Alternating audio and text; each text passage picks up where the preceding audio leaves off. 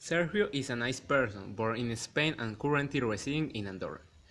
Today he is many projects and ambitions to deliver it to his public, always taking into account the, op the opinions he reads in the comments.